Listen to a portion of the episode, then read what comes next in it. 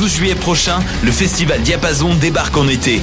Sur les berges de la rivière d'Émilille à Laval, venez voir gratuitement Always, Galaxy, Bernard Adamus, Clopelgag, Candle and the Crooks, Guillaume Beauregard, Elliot Maginot, Philippe Braque et plusieurs autres artistes. Aussi, bourrez-vous la face dans nos food trucks gourmands et dénichez la perle rare au Salon du vinyle et de la musique. Le festival Diapason, du 9 au 12 juillet à Laval, c'est dehors, c'est gratuit, c'est quoi ton excuse? Programmation et plus d'infos sur festivaldiapason.com. L'Auto-Québec présente la 29e édition du Festival international Nuit d'Afrique du 7 au 19 juillet. Ne manquez pas la série des grands événements avec le concert d'ouverture joyeux et engagé du groupe Zebda, les rythmes ensoleillés du Grand Méchant Zouk avec Kassav et invité et les harmonies gospel soul jazz de Hassao.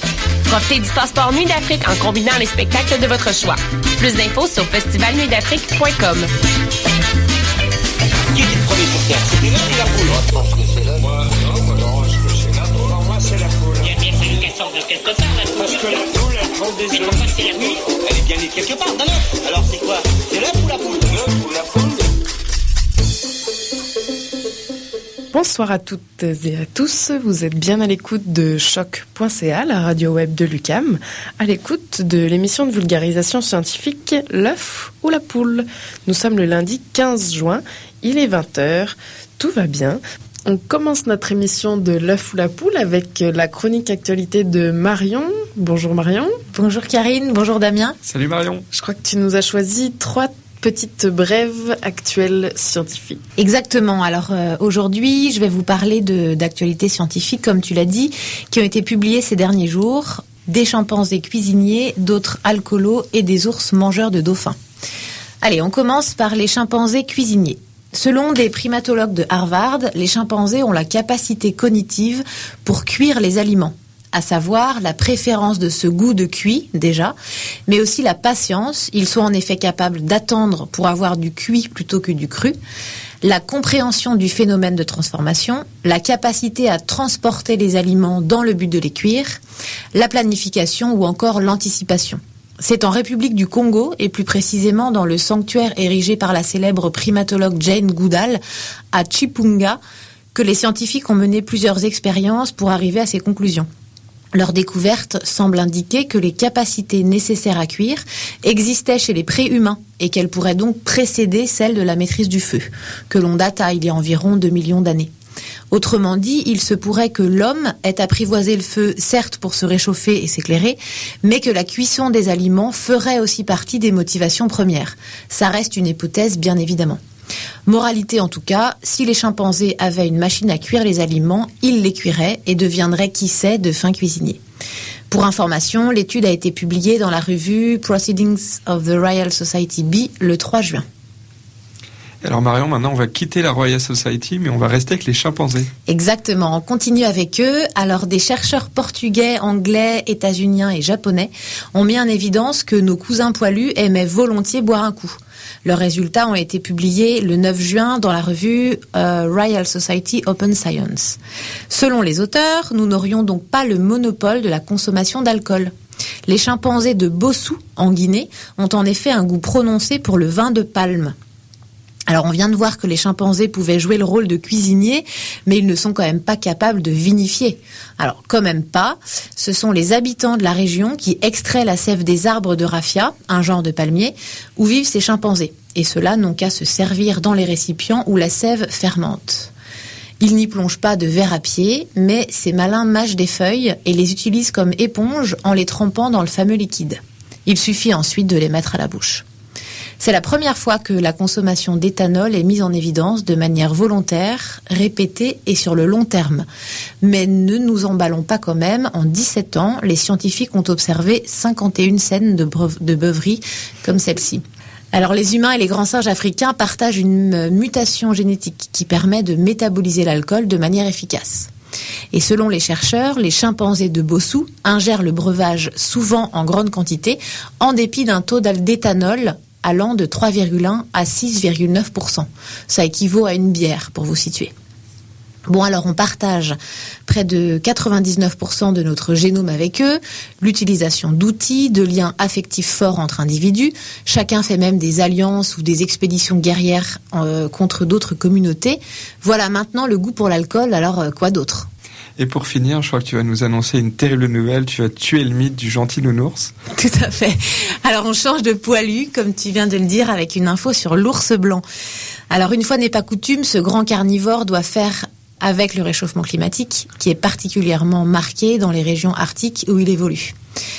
John Ars, pardon si j'écorche votre, nom, vous qui, j'en suis sûr, nous écoutez. Alors donc, euh, ce scientifique de l'Institut polaire norvégien est le premier auteur d'une étude publiée le 1er juin dans la revue Polar Research et dans laquelle il décrit un ours en train de croquer des dauphins à nez blanc dans un fjord du Svalbard. Euh, ça fait partie de l'Arctique norvégien. Les cétacés ne sont normalement pas au menu des ours. C'est d'habitude les phoques qui les font saliver, même si c'est vrai, en tant que prédateur opportuniste, il n'est pas rare de euh, les voir goûter des baleines blanches ou encore des narvals. Alors voilà comment ça s'est passé. Un ours a capturé deux dauphins, alors que ceux-ci étaient remontés respirer à la surface. Pas de chance.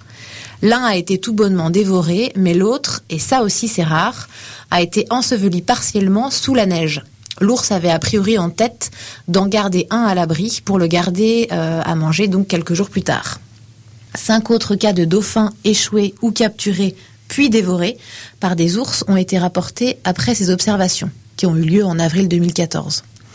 Alors plus qu'un bouleversement de son alimentation, il s'agirait plutôt du fait que l'ours rencontre des animaux proies qu'il n'avait pas l'habitude de voir avant. Le réchauffement climatique entraîne en effet le déplacement de proies ou de prédateurs et nous donne, comme on le comprend ici, euh, des spectacles inédits.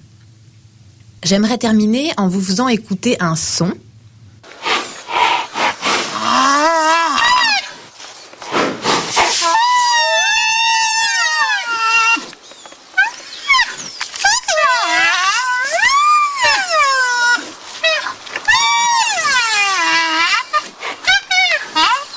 Alors, euh, je pense que vous imaginez peut-être un dauphin ou une baleine, et pas du tout, il n'en est rien.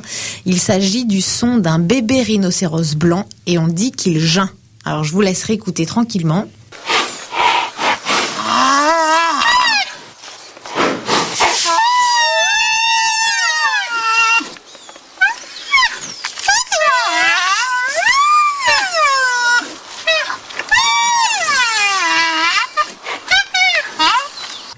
Et je vous dis à la prochaine fois. Merci Marion. Merci Marion. Vous écoutez Choc, FM.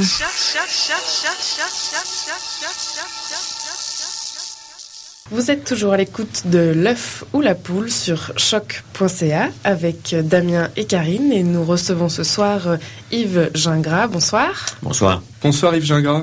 Alors Yves Gingras, vous êtes professeur d'histoire et de sociologie des sciences ici à l'Université du Québec à Montréal. Vous êtes également titulaire de la chaire de recherche du Canada en histoire et en sociologie des sciences. Vous êtes bien connu des médias pour euh, venir parler régulièrement de ce vaste sujet qui est la sociologie des sciences. On va le définir un petit peu plus tard dans l'émission. Vous êtes également l'auteur de nombreux ouvrages. Alors je vais en citer un, qui est l'ouvrage euh, Que sais-je, Paris au presse universitaire de France sur la sociologie des sciences. Alors j'invite tout le monde à courir à la librairie Jasmin qui est juste à côté de Choc pour aller acheter l'ouvrage de Yves Gingras, euh, que sais-je, paru au PUF, la sociologie des sciences. Alors on peut peut-être commencer tout de suite par justement définir la sociologie des sciences dans l'émission pour peut-être donner aux gens le goût de lire ce livre. Oui, euh, la sociologie des sciences, au fond, euh, c'est une spécialité de la sociologie. Bon, la sociologie naît au 19e siècle en, ré- en réflexion sur la société.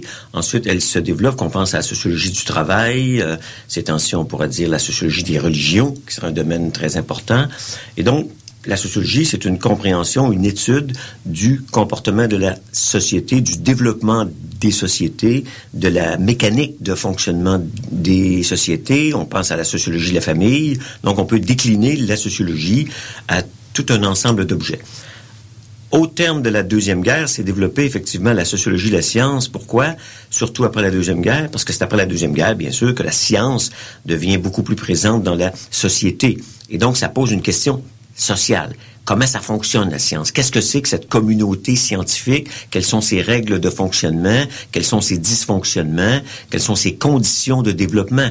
Parce qu'on sait que la science ne se développe pas également dans toutes les sociétés. Donc, pourquoi? Donc, c'est vraiment une question scientifique, mais appliquée aux objets humains qui se développent et ça donne des biologistes. Pourquoi on a plus de, plus de chimistes que de mathématiciens à une certaine époque? Ben, parce que l'industrie chimique se développe. Et avant que les mathématiciens montrent leur utilité sociale, il faut des conditions sociales différentes. Donc, c'est vraiment étudier toute l'aspect social euh, de la science et se demander pourquoi on travaille, par exemple, plus sur des sujets que sur d'autres. Pourquoi? Ben, effectivement, parce que tous les sujets ne sont pas égaux, bien que rationnellement, on pourrait penser que des sujets plus importants que d'autres, on s'aperçoit que pour des raisons sociales ou idéologiques ou religieuses, il y a des sujets moins étudiés que d'autres. Donc, il y a plein de variables qui vont faire que la science va se développer plus ou moins, et c'est l'objet de la sociologie des sciences que de répondre à ces questions. Merci Lucien Gras pour cette définition. Alors c'est très intéressant, vous avez parlé justement de la science dans les sociétés en nous disant qu'elle ne se développe pas de manière égale dans toutes les sociétés et vous définissez la société dans laquelle on vit, nous ici au Québec et peut-être dans le monde occidental en, général, comme une société technoscientifique. Qu'est-ce que c'est ça, une société technoscientifique? Technoscientifique, c'est vraiment un terme qui est composite. Hein. C'est une société très technologisée. D'ailleurs, aujourd'hui, si on peut nous écouter sur le web, c'est parce qu'on on a développé depuis la Deuxième Guerre mondiale des ordinateurs et depuis la fin du 19e siècle la radio, donc le contrôle des ondes électromagnétiques et au 20e siècle le développement des, des ordinateurs, le développement de la physique de l'état solide qui donne lieu à tout un ensemble de technologies. Mais ces technologies-là sont aussi fondées sur la science, donc technoscientifique, c'est qu'on a besoin de connaissances scientifiques aujourd'hui pour survivre dans le monde, qu'on pense aux invasions de, de microbes, il nous faut développer des antibiotiques, et donc c'est la connaissance scientifique. On parle beaucoup aujourd'hui de génomique, donc le génome, c'est la structure de l'ADN, qui est d'abord une connaissance scientifique. Mais une connaissance peut rester scientifique très longtemps avant de devenir technologique dans les années 1860, lorsque Maxwell prédit l'existence des ondes électromagnétiques, ben, ça va prendre en gros 25 ans euh, pour découvrir ces ondes réelles qui vont devenir ensuite rapidement des radios et beaucoup plus tard des télévisions.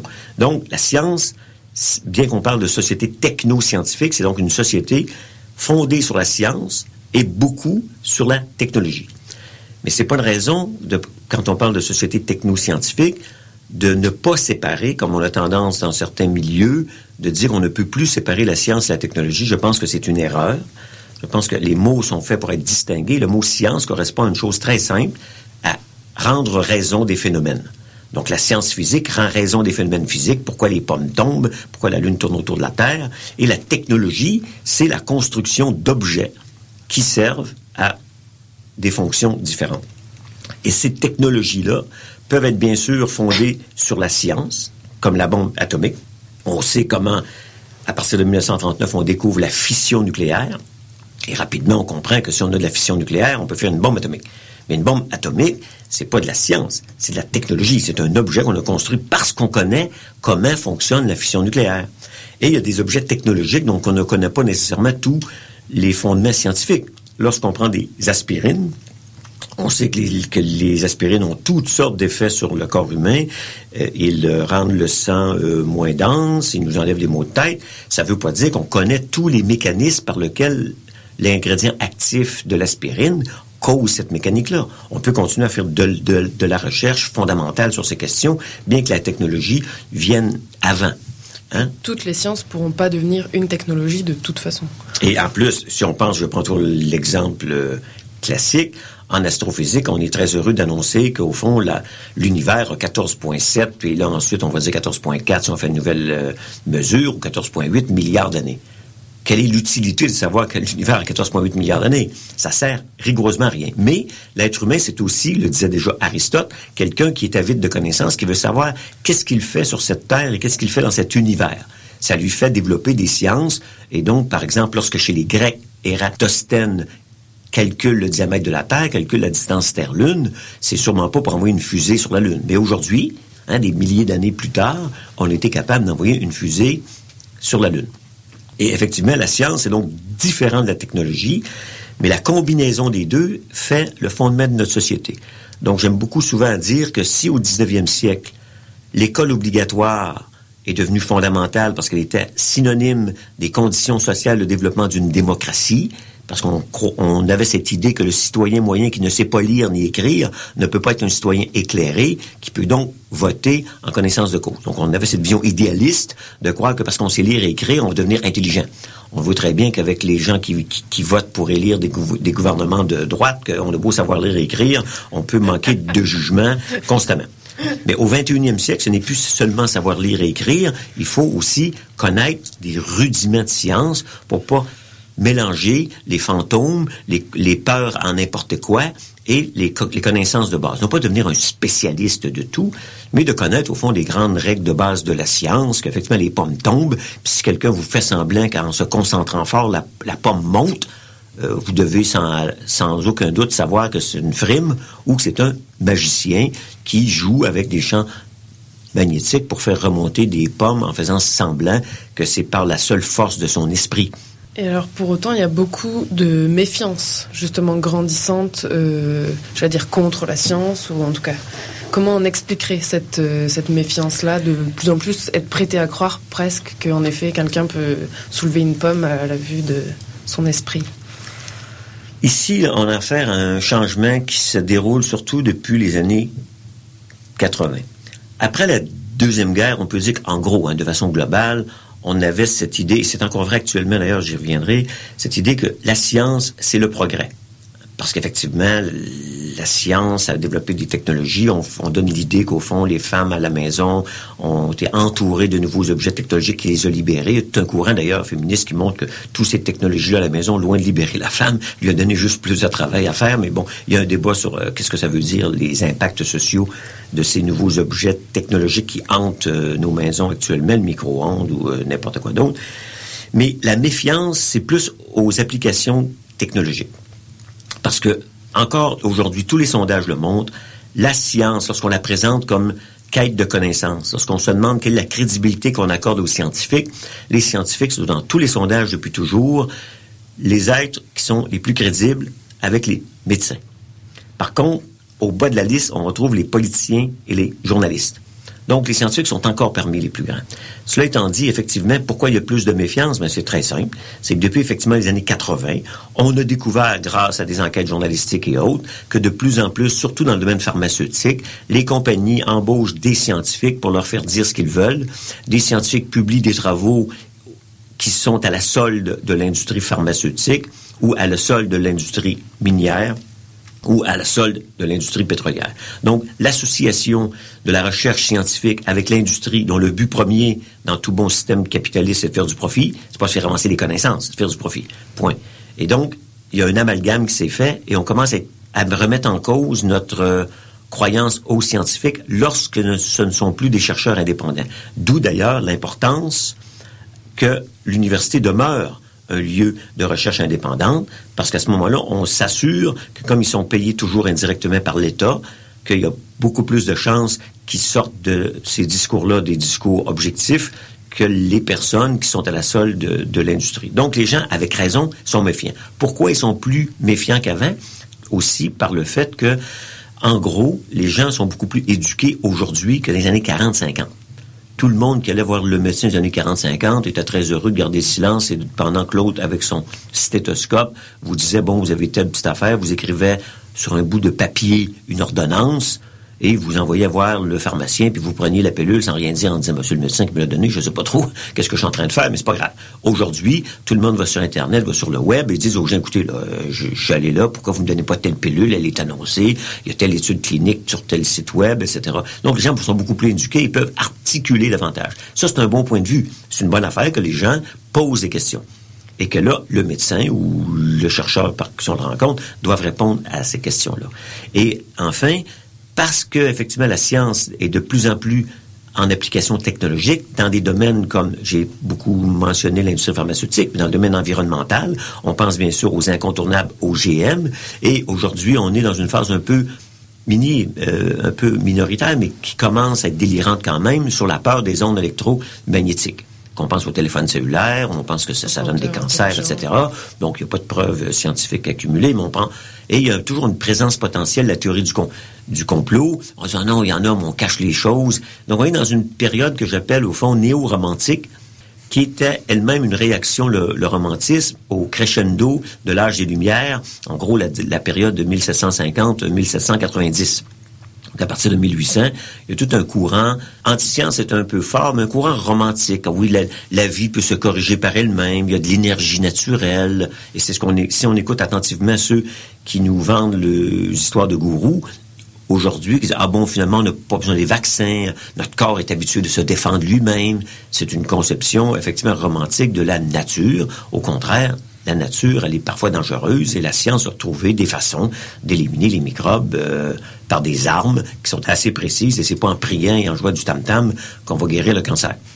J'allais juste faire le parallèle avec l'émission qu'on avait euh, euh, faite sur l'homéopathie. En effet, on avait un peu conclu là-dessus que l'homéopathie ne guérira pas le cancer. non. Et, et ça, c'est un cas très intéressant parce que quand je vous disais tantôt qu'il faut une culture scientifique de base, les gens oublient que c'est pas grand-chose qu'il faut. Moi, je pense, j'ai fait un texte dans la revue euh, Argument, qui a fait un numéro qui s'est très bien vendu il y a deux ans maintenant, qui s'appelait euh, Ce qu'il faut savoir euh, sous peine d'être ignorant, qui était de dire quels sont ces principes de base-là. Il y en a assez peu. Si on pense à l'homéopathie, il, y il suffit d'apprendre une chose qui s'appelle le nombre d'Avogadro. Si on dit aux gens, écoutez, le monde est fait d'atomes, c'est pas dur à comprendre. Le monde est fait d'atomes. Point. Et ces atomes-là, ils ont une propriété qui est que dans un litre de n'importe quoi, en gros, il y a un nombre d'Avogadro, 6.023, 10 à la 23. Donc, il y a 10 exposants 23 atomes. Fait que si vous prenez un produit d'homéopathie qui ont le CH, CH, ça veut dire les centésimales anémaniennes. Anéman étant l'inventeur de l'homéopathie. Donc, si un CH est de 30, ça veut dire qu'il est dilué 30 fois un centième. Ben, 30 fois un centième, c'est 10 à moins 30. Donc, 10 exposant moins 23, puis 10 à moins, 1, moins 30, il reste moins 7. Fait qu'il n'y a plus de molécules. On n'est pas à zéro, on est à, 10 à exposant moins 7 molécules. Mais les gens ont de la pensée magique. Ils conçoivent le monde comme continu. Or, si effectivement le monde était continu, il y aurait toujours une quantité infinitésimale. Mais il n'y a pas une quantité infinitésimale d'atomes. Il y a un atome ou zéro atome. C'est pas compliqué à comprendre. C'est pas de la théorie quantique des champs, c'est pas des mathématiques avec les calculs intégral. C'est le nombre d'Avogadro. Mais dans, dans cette société euh, néo-romantique, les gens se posent beaucoup de questions, comme vous le dites, ils vont sur Internet, tout ça. Ils sont euh, pleins de doutes et de scepticisme. C'est très scientifique, ça, finalement, le doute. Ça, c'est une stratégie. Effectivement, il y a un très beau livre qui s'appelle Les marchands du doute, qui a été fait par euh, Noami Oreske et son collègue Conway, donc j'ai son prénom, mais donc le, titre, c'est Les marchands du doute. Ils montrent très bien que depuis les années 50, les industries du tabac et ensuite toutes les industries euh, qui produisent de la pollution, leur stratégie, c'est de se dire, ah ben, on le sait pas encore, faut faire plus de recherches. Et donc, faut surtout pas agir et prendre des décisions. Donc, lorsqu'il y avait le trou de l'ozone, où on soupçonnait un peu les CFC, on disait, non, non, on fait plus de recherches, c'est peut-être pas les CFC. Et finalement, on a pris quand même des décisions qui a obligé les, les, compagnies qui produisent euh, des frigidaires avec euh, des certains produits chimiques de changer de produits chimiques comme réfrigérants, etc., etc. Donc, mais le marchand du doute, c'est ça, c'est de dire, mais le doute, c'est scientifique, c'est ça le fondement de la science. Or, ça, c'est une erreur monumentale, c'est la manipulation. Le fondement de la science, c'est pas le doute. Le fondement de la science, c'est la recherche de la connaissance. Et donc, quand on ignore quelque chose, c'est pas qu'on doute, c'est qu'on le sait pas. Et là, on fait une recherche. Par exemple, si on dit que la science est le scepticisme, c'est une autre erreur fondamentale. Le sceptique, c'est quelqu'un qui dit nous ne savons rien et on, ne peut pas donc porter du jugement de conclure. Alors, en science, on sait plein de choses. On sait que les pommes tombent à cause de la loi de la gravitation et on sait qu'elles tombent avec une accélération de 9,8 mètres par seconde carrée. Au bout de 10 ans, on ne dit pas Ah, mais là, on ne sait pas. Hein. On va refaire l'expérience de Galilée on va faire tomber les pommes pour voir s'ils tombent à 9,8. Mais non, c'est une science acquise. On sait que la loi de la gravitation s'applique à toutes les planètes, et c'est pour ça qu'on envoie d'ailleurs des satellites artificiels dans le monde, puis on recommence pas à dire ah peut-être que la Terre tourne plus autour du Soleil, on va refaire l'expérience de Bradley. Mais non, faut pas l'expérience de Bradley, c'est en 1728, c'est fini, c'est réglé. Donc la science n'est pas le scepticisme. Ça c'est une erreur qui est pas qui est pas neutre parce qu'elle sert les gens qui pensent que ah oui douter de tout. Donc le réchauffement de la planète, un bon scientifique doit en douter. Ça c'est la connerie. Un bon scientifique doit se dire on mesure la température courante depuis longtemps. À chaque année, on rajoute en gros un point sur la, la courbe. On a des satellites de plus en plus précis qui mesurent une partie de la température sur les grands océans, sur des surfaces de plus en plus diversifiées. On fait des moyennes compliquées mathématiquement, mais qu'on finit par contrôler. Et quoi qu'on fasse, quoi qu'on dise, la température augmente. Et là, on a un bel exemple de séparation de la science et de la technologie, c'est le fait que la température augmente, c'est pas l'explication du pourquoi la température augmente. Expliquer pourquoi la température augmente, ben, il faut faire des modèles mathématiques, il faut essayer de trouver des variables, essayer d'isoler des variables. Et là, c'est compliqué. Ça donne des théories compliquées. Et ces théories-là vont évoluer avec le temps. La théorie de Darwin à la fin du, au milieu du 19e siècle n'est plus la théorie d'aujourd'hui. Il reste le mécanisme de base de sélection naturelle, mais aussi on connaît aujourd'hui les gènes que lui ne connaissait pas, on connaît le code génétique que lui ne connaissait pas, on sait comment se font les mutations sur les gènes. Euh, Darwin n'avait aucune idée de ces choses-là. Et donc, la science, ce n'est pas le doute. Le doute, c'est c'est un mauvais terme pour utiliser. La science, c'est lorsqu'elle est à la pointe de la recherche, c'est l'ignorance. On ne le sait pas. Puis elle a une méthode, en gros, de vérification mais c'est pas sa base n'est pas du tout du, tout de dire que le principe de toute science c'est le scepticisme. C'est une, absurdité. J'ai fait une de mes chroniques aux années-lumière sur cette question-là justement à la suite du fait que il y avait un article pour montrer que c'est très important parfois l'épistémologie ou la philosophie des sciences. C'est qu'il y avait un, éditorial du dans le dans la presse de M. André Pratt sur le réchauffement de la planète qui nous disait justement que oui, mais les climato-sceptiques, au fond, euh, applique la méthode scientifique, le fondement de la science, c'est d'être sceptique. Donc là, je me dis, si un éditorial d'un grand journal nous dit que la science, c'est le scepticisme, il faut revenir à un cours de philosophie des sciences pour leur rappeler que c'est pas ça la science. Ah, alors, ça, c'est une très bonne transition. Vous nous avez parlé de journal. Vous avez parlé d'investigation et d'articles. Alors il y a des gens qui font des investigations, qui écrivent des articles dans les journaux. C'est les journalistes. Et euh, ce monsieur euh, Pratt qui a fait son éditorial dans la presse, j'imagine qu'il n'est pas journaliste scientifique. Et quelle est alors la place des journalistes qui, eux, sont des journalistes scientifiques dans ce monde technoscientifique dont vous nous avez parlé et ce monde euh, rempli de sceptiques? Premièrement, bien sûr, comme vous le savez très bien, il n'y a pas beaucoup de journalistes scientifiques. Justement, je reviens d'un du colloque de l'Association des communicateurs scientifiques, où j'avais fait une intervention un peu sur euh, cette question-là. Un, comme ils l'ont bien dit eux-mêmes, ils sont euh, assez peu nombreux. Mais la question qui est, on peut reprendre ici, que j'avais traité euh, lors de cette conférence, c'est de dire qu'effectivement, le journaliste aujourd'hui, quel que soit son domaine, devrait avoir une bonne culture scientifique. Pourquoi? Parce que sinon, il va se faire manipuler. Il va se faire manipuler par des communiqués de presse, par des euh, relationnistes qui ont pour fonction de faire passer leur domaine. Et comme on est dans un monde de plus en plus techno-scientifique, ils vont se faire envoyer des communiqués de presse qui vont se contenter de répéter euh, sans distance critique. Or, les journalistes sont habitués d'avoir l'esprit critique lorsqu'il s'agit de politique. Mais ils doivent développer cet esprit-là lorsqu'il s'agit de science pour comprendre qu'en science, il y a des façons de vérifier les choses. C'est compliqué, il y a des façons de faire. C'est pas juste qu'il nous faut un oui, un non. Ils ont trop la tendance à transférer vers la science leur, leur habitus d'analyse politique qui de dire, bon, si j'ai un fédéraliste, il me faut un indépendantiste et un libéral. En science, si quelqu'un dit les vaccins sont dangereux, il faut pas un qui est pour les vaccins puis un qui est contre les vaccins. Ça marche pas comme ça. Les vaccins, c'est des théories testées depuis le 18e siècle. Ils sont efficaces. Et parce qu'une année donnée, une, une quantité ou c'est-à-dire une, une batch, comme on dit en bon français, de, de vaccins est moins efficace, ça ne remet pas en cause la théorie des vaccins, ça remet en cause le processus de production de cette quantité de vaccins qui sortent de telle industrie dans tel endroit précis, et ensuite euh, on va essayer de comprendre pourquoi il n'a pas été efficace. Il y a plein de raisons mais ça remet pas la théorie de la vaccination euh, en cause. Donc oui, les journalistes ont une culture scientifique beaucoup plus grande qu'ils ne l'ont actuellement, et je dois penser que dans leur programme de cours, ils devraient avoir minimalement un cours de sociologie des sciences pour voir comment ils se font manipuler de plus en plus euh, sur des domaines euh, qui relèvent de la science. Mais les journalistes scientifiques, c'est pas la même chose que les communicateurs scientifiques. Et je prends toujours cet exemple-là parce qu'il m'avait frappé. L'association des communicateurs scientifiques avait lancé une publicité contre les climato-sceptiques qui s'appelait The Friends of Science, qui venait de l'Alberta, si ma bonne, et qui avait distribué au Québec des grandes affiches de dire la planète se réchauffe, mais c'est grâce au soleil et à rien d'autre, qui était bien sûr de la manipulation.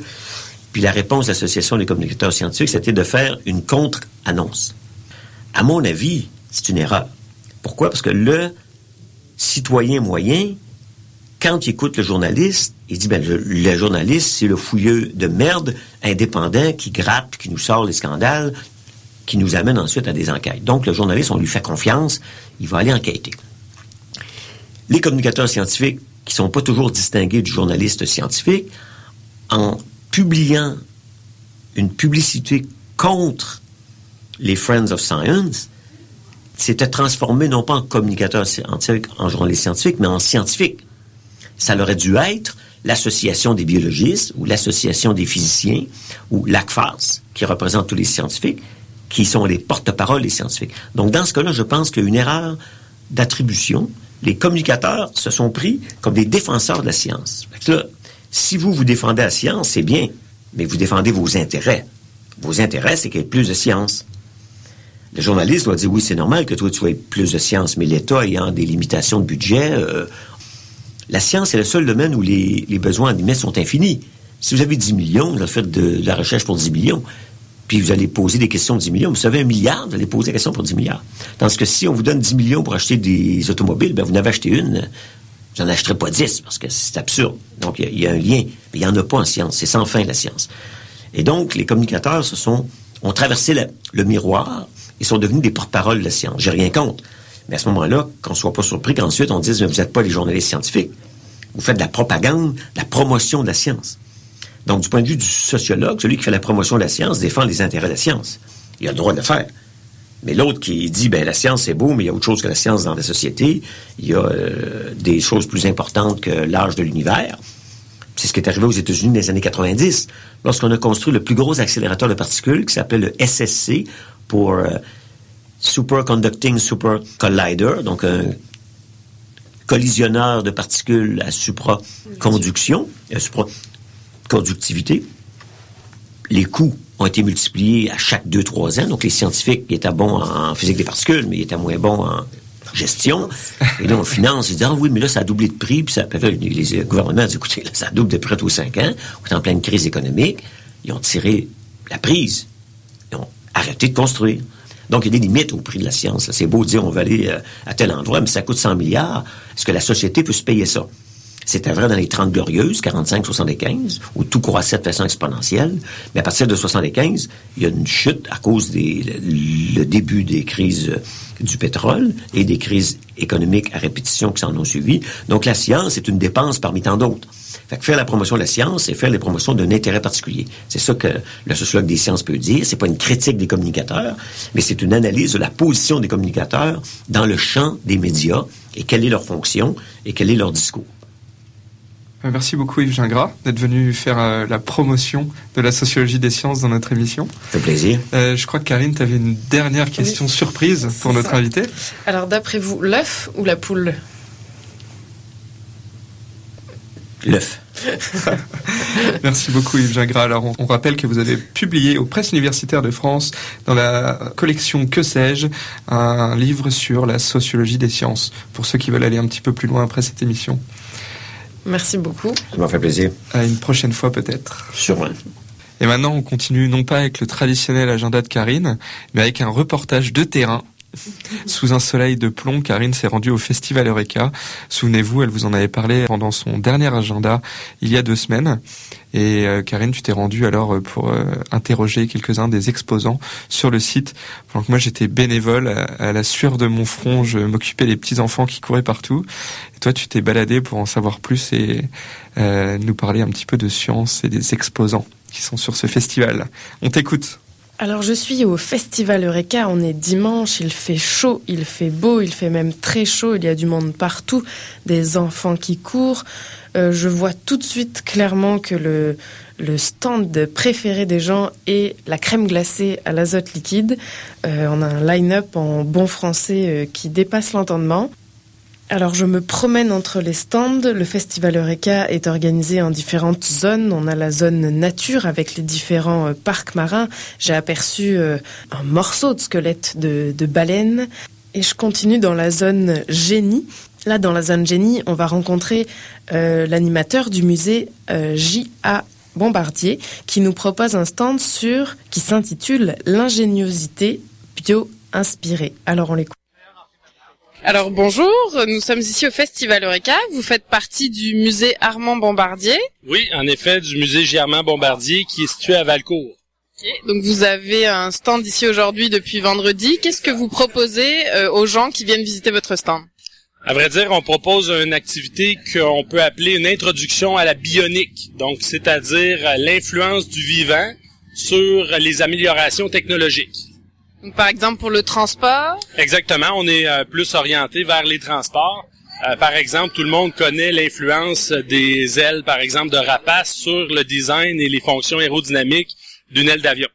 Et ce qu'on propose aux jeunes, aux participants, en équipe, c'est de prendre un animal qu'on leur propose au hasard avec des caractéristiques euh, qui sont ingénieuses au niveau de leur manière de se transporter et de l'appliquer à un véhicule du futur complètement à leur euh, à leur inventivité finalement. Et comme vous pouvez le voir, là c'est un reportage radio, mais les gens pourraient constater que notre mur est plein de concepts euh, vraiment tous euh, différents les uns des autres. Et ce qui est spécial, c'est que de ma connaissance, il y a au moins une dizaine de concepts qui sont présentement de manière absolument très sérieuse, étudiés et financés pour être développés pour de vrai. Je veux dire que les enfants ont eu des idées d'ingénieurs aujourd'hui. Très exactement. D'accord, parce qu'en effet, on est entouré de dessins ici. Alors, est-ce que vous pourriez nous donner un exemple d'animal que vous proposez? Mais je corrigerais quand même quelque chose. Moi, je suis pas d'accord à mentionner que ce sont des dessins. C'est vraiment des concepts. Les jeunes qu'ils aient euh, de, de, de 7 ans à 14, 15 ans qui sont venus nous voir, euh, ils ont vraiment pensé à leurs choses. Alors, euh, ont- même dans le cas de certains dessins, on a euh, les cotes. C'est-à-dire, c'est pratiquement un devis. Là. Je vais vous donner un exemple des fiches. J'en prends une euh, au hasard. Donc là, c'est une dizaine, une vingtaine de fiches que vous proposez avec des animaux. Donc euh, on a le, le serpent, euh, le serpent volant, oui. Il y a le poisson volant aussi. Donc euh, ces différents animaux-là ont des particularités sur la manière de se déplacer. On voit même une certaine forme de, de cigale ici qui a des rien de moins que des engrenages dans les jambes, dans les, les afin de se propulser. Et euh, ben, ces particularités-là, ça permet un peu de les faire euh, faire comprendre des choses euh, aux jeunes qui sont euh, un peu impressionnantes, des choses qu'on sait qu'on connaît pas, et aussi de voir que ben tout simplement il y a possibilité de s'inspirer de la nature pour avoir de nouvelles idées. Bon, je vois que des gens attendent ici. Ben, merci beaucoup. Ah oui, on propose justement aux gens une fois que c'est fait là, de nous présenter euh, leur leur projet, leur euh, leur idée de véhicule, et euh, par la suite bien sûr on, on l'expose là, sur le mur. Wow, super. Bon, ben, merci beaucoup. Merci. Grand plaisir. Bonne journée. Et là, je continue dans cette zone génie. Il y a beaucoup de polytechniques de Montréal. J'aperçois un stand sur les pilotes des grands fonds. Euh, les enfants rentrent dans une, euh, dans ce qui serait un sous-marin, un peu comme le sous-marin de Tintin. Je continue dans la zone aérospatiale. Là, j'aperçois des, des petits avions, un catamaran volant. Alors maintenant, j'arrive dans ma zone préférée, je dois bien le dire, c'est la zone découverte. Parlons science qui euh, a pour mission aujourd'hui de faire la chasse aux mythes scientifiques. Alors euh, bonjour, nous sommes au Festival Eureka. Alors en primeur, je viens de l'apprendre, nous avons quelqu'un des vulgaires scientifiques, n'est-ce pas, qui était à choc il y a quelques années. Bonjour. Bonjour. Donc moi c'est Karine, ton prénom? Christine. Enchantée Christine. Alors on va parler de votre stand aujourd'hui, c'est pour Parlons Science. Euh, donc vous êtes à l'UCAM, mais je te laisse tout de suite euh, nous présenter un peu l'organisme Parlons Science.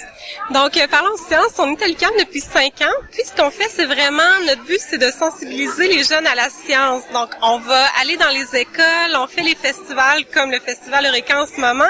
Et c'est vraiment de faire découvrir, faire vivre la science, je dirais, par le biais d'expériences interactives. Donc, ici, les jeunes vont pas seulement entendre parler de science, mais ils vont vraiment manipuler, faire des expériences et découvrir euh, des nouvelles choses par eux-mêmes. Alors comme expérience aujourd'hui, vous proposez quoi? Donc, on a un kiosque sur les mythes scientifiques. On s'est rendu compte, on entend tellement de choses et c'est difficile de démêler le vrai du faux. Donc, euh, on a quelques expériences pour euh, justement chasser les mythes scientifiques. Donc, on y va avec la fameuse expérience de Galilée, la chute des corps. Donc, est-ce que les objets lourds vont tomber plus rapidement que les objets légers? Donc, c'est à découvrir. J'en profite pour glisser un petit mythe. Galilée n'a jamais monté au sommet de la tour de Pise pour faire son expérience. Donc, euh, déjà là, on a un autre mythe qui s'était glissé. Euh, on fait aussi, il y a un autre mythe qui dit qu'on peut pas plier une feuille en deux plus que sept fois. Donc, on vérifie ça. Et finalement, on se demandait s'il y avait un lien entre la taille des gens et la taille de leurs pieds. Mais même nous, on le sait pas. Donc, euh, on fait l'expérience avec les gens, on les mesure toute la fin de semaine et les résultats vont être sur notre page Facebook que j'en profite pour promouvoir. Donc, euh, c'est Parlons Sciences, section étudiante UQAM. Donc, vous pouvez nous suivre euh, si vous voulez euh, découvrir les résultats. Parfait, ben merci beaucoup. À la prochaine, alors à l'année prochaine, vous êtes là chaque année au Festival Eureka?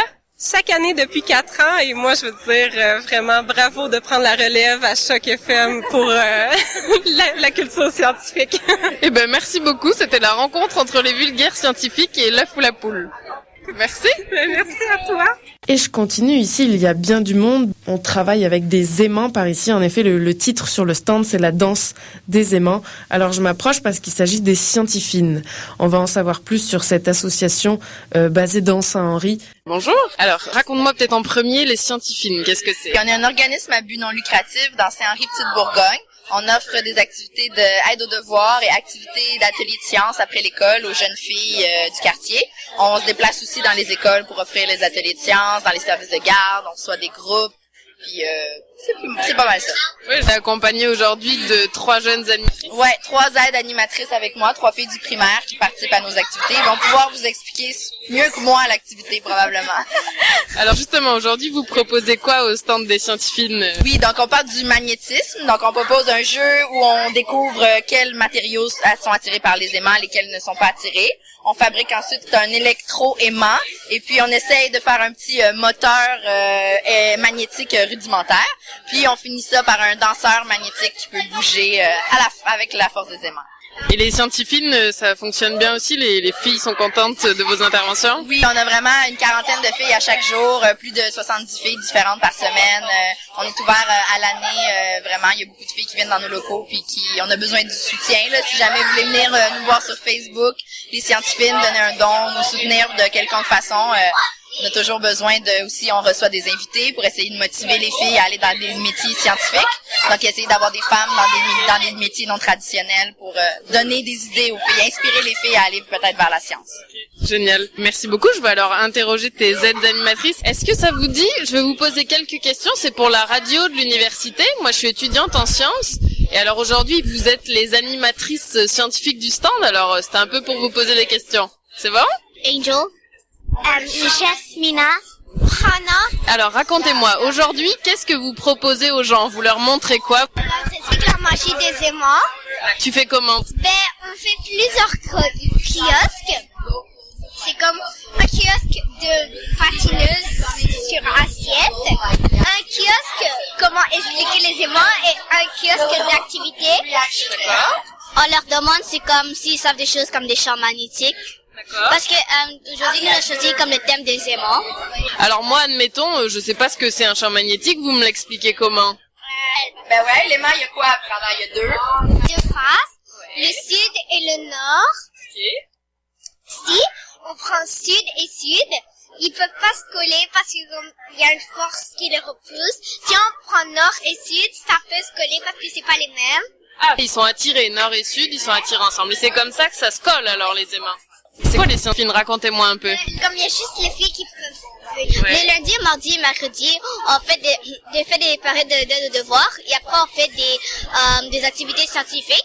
Le jeudi, on fait l'expo science. D'accord. Le vendredi, journal pour les 5e. Et le jeudi, Angel vous l'a déjà dit, on fait l'expo science parce que un moment, on va aller à l'ETS pour présenter nos expo sciences. Et alors vous, plus tard, est-ce que vous savez déjà si vous voulez faire de la science ou Oui. Qu'est-ce que vous aimeriez Moi, ça me tente de devenir euh, comme une fille qui travaille sur l'astronomie.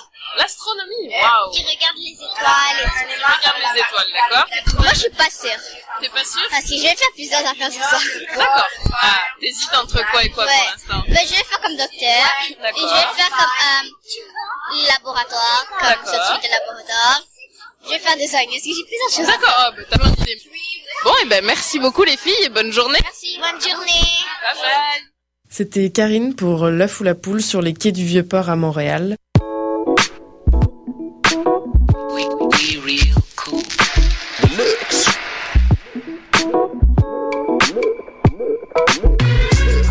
Vous écoutez Choc FM, l'alternative urbaine.